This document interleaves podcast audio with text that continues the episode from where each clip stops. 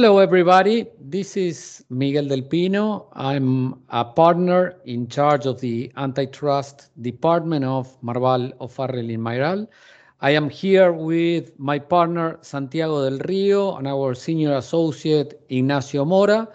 And the idea of this podcast is to talk a little bit about the control of economic concentration or the merger control system that is valid in Argentina, how it works, and some issues that have arisen over the past two years that are important to take into account when analyzing if a transaction is subject to merger control or not in Argentina. Uh, to begin with, transactions subject to merger control in Argentina have two different thresholds to take into account.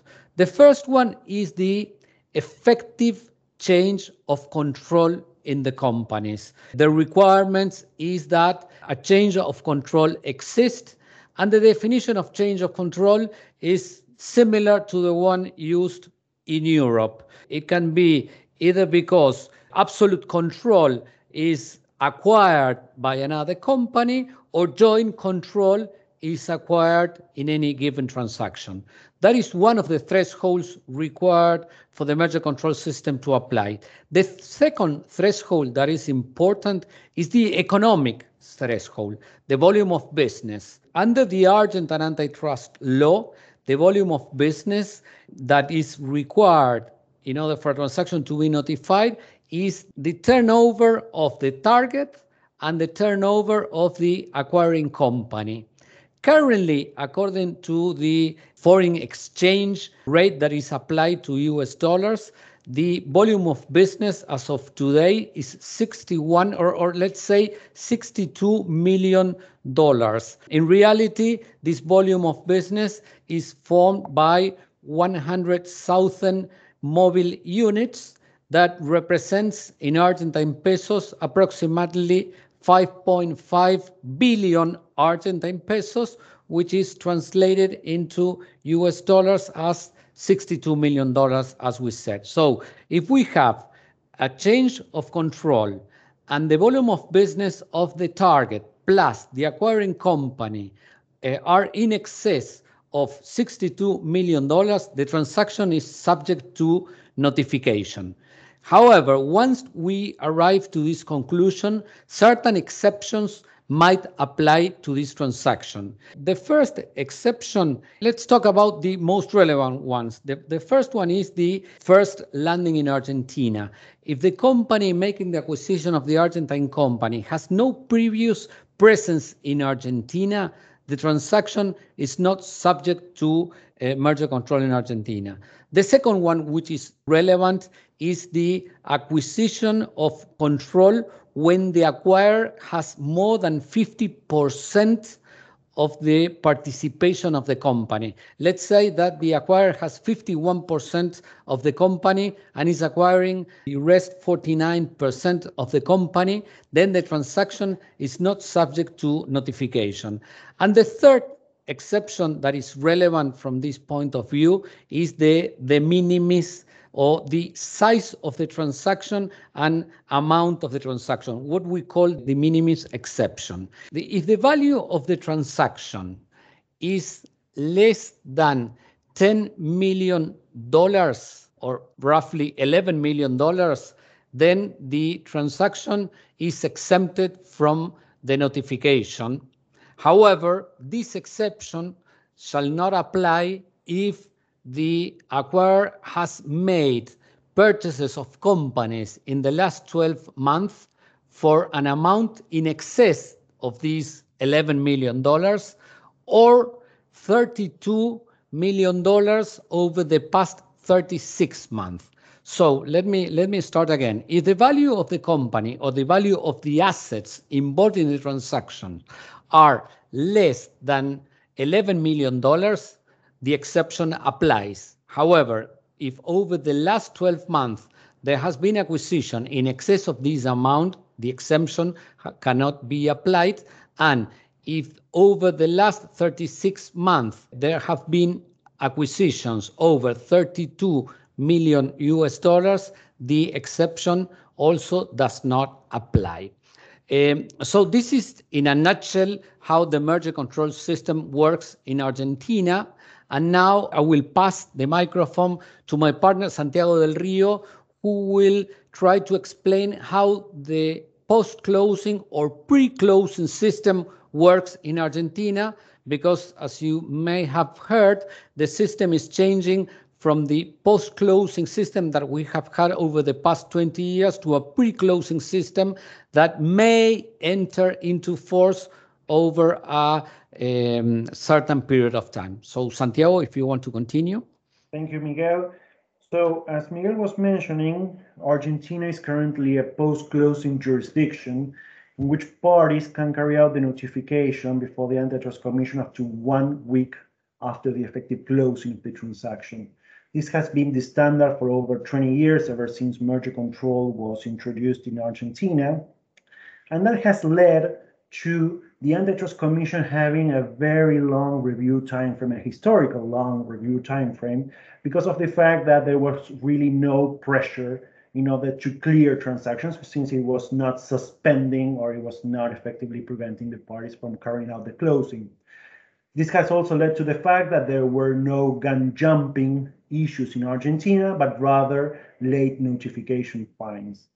Now, late last year, there was a bill introduced before Congress, which was analyzed in February of 2021, uh, in, by means of which there is a significant change to the system. Even though our antitrust law uh, already envisaged the introduction of a pre-closing system back in 2018, it was always dependent on the creation of an antitrust authority. This changed with this new bill, and by means of, of this new law, the, the suspensive regime would become effective 90 days after the effective enactment of this amendment. This would entail that there would be a, some sort of independence between the effective pre-closing system and the effective creation of the authority, and that could have a significant impact in the timeline of upcoming transactions. So far, the bill has been passed by the Senate and it awaits treatment before the House of Representatives, and there is still no effective date for, for its analysis as of today. We are expecting that this new bill may be in place by late last year, early next year, but at this point, it is still uncertain whether that will come to pass. One of the things that we're hearing from clients is how to deal with this uncertainty as to when the effective uh, suspensory regime will take place. And what we're seeing is that in some cases, uh, companies are going for a pre-closing notification in order to ensure to have sufficient time in order for their transaction to be analyzed by the time the new law would be passed and the new system would be effective. While in other cases, what we're seeing is that parties are trying to carry it as close as possible to their to their closing to their effective closing date in a gambit in trying to outrace or at least uh, trying to see where they can still make use of the post-closing system before the new law is passed. Now, this uncertainty regarding the suspensive effect uh, has an effect as regards timing. And everyone that has dealt at some point in time with Argentine merger control knows that the, the review timeframes by the authority are quite protracted, they're long, and even though there have been significant improvements over the last years, it is still quite a long process and it's still not attuned to international standards. So what most companies are, are in some way looking uh, is that they may end up being getting blocked or they may end up getting clogged their their processes by a very long review time frame from Argentina. Uh, according to the to our timeline, the review time frame by the Antitrust Commission should be of 45 working days. And in case of issuance of a, of a statement of objections, that timeline would be increased by an additional 120 working days. But so far, uh, that timeline remains in theory because of the stop the clock interpretation that the, the Antitrust Commission has been using uh, uh for a very, very long time, almost the 20 years in which we have had the merge control system. Uh, there are two additional consequences as to the creation of this pre-closing regime. The first one is that gun jumping will become a reality in Argentina. That will mean that, uh, as it happens in other jurisdictions, if you would like to close a transaction, you would need an Argentine specific approval. Uh, and that could end up entailing that you could not close in other jurisdictions until the Argentinian Antitrust Commission is analyzing the case. And the second one, in, and it's a consequence of the first one, is that uh, companies are already starting to look into possible carve-out structures or even judicial claims in order to ensure that some sort of tardiness or sluggishness by the Antitrust Commission may not deter them from carrying out uh, closings in other jurisdictions. They are thinking into possible carve-out structures or lockbox arrangements by means of which the local undertakings would be operating in an independent manner, even though a global closing would have taken place. Uh, and this is all triggered by this uh, long-standing uh, this long-standing history of our uh, authority taking quite a long time in trying to analyze and come up with a resolution even in non-material cases. So it remains to be seen whether the Antitrust Commission will speed up its review, whether it will carry out some sort of triage between complicated and non-complicated transactions in order to ensure that these carve-out arrangements or even judicial claims so as to stop the suspensive effect uh, are in some cases uh, stopped before they are even thought of or whether we will be entering to a new stage of merger control review in Argentina, in which the engagement between the parties and the Antitrust Commission will be less of a collaborative one and more of a belligerent one. And as regards process, I would now like to, to pass on the, the microphone to Ignacio Mora so as to so as to provide you with a rundown of substantive, substantive issues, issues regarding analysis. Thank you very much, Santiago. As Santiago said, I will talk about uh, substantive analysis uh, that is likely to car be carried out by the Commission and timing for approval, which is uh, a very big concern for companies when notifying in Argentina. So, pursuant to Section 14 of the antitrust law, once a relevant transaction is notified by means of the submission of an F1 form, the Antitrust Commission has 45 business days to decide whether to approve the transactions without conditions approve the transaction subject to remedies, or reject the transaction. If a transaction has the potential to restrict competition, as Santiago said, the Antitrust Commission must communicate in writing its objections and summoned to a special hearing to consider the imposition of remedies. In these cases, the term to resolve is extended to up to 120 additional business days. However, in practice, the Antitrust Commission is enforcing a stop the clock interpretation, by means of which it considers that the first request for information stopped the term of the 45 business days term, which will not start again to run until the necessary information for the issuance of the final resolution has been obtained. Currently, an average analysis timeframe of 6 to 10 months have been checked even in non-complex transactions with minimal or no overlaps. In said period of time, the Antitrust Commission may send out thorough requests for information, as well as there is the possibility of carrying out summons for witness hearings. In complex transaction, we have verified that this term may be extended up to 24 months or more.